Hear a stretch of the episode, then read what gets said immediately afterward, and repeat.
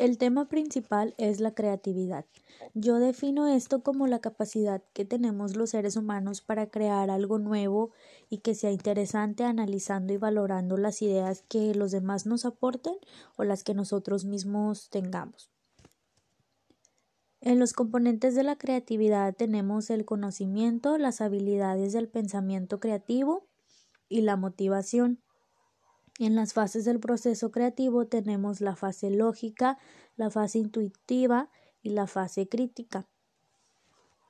Las técnicas del, pensamiento literal son las ideas aleatorias, utilizar analogías, método de inversión, fraccionamiento o división. La creatividad se divide en dos ramas eh, más populares, que es el arte y la cultura.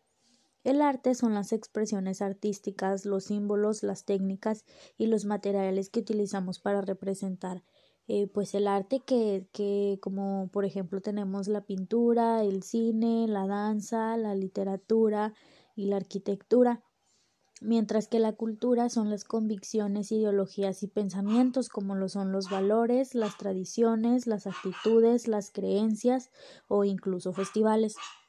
Las características de las personas creativas pues son, son personas que siempre se están cuestionando todo lo que ven y le quieren encontrar respuesta a, a todo lo que se encuentran.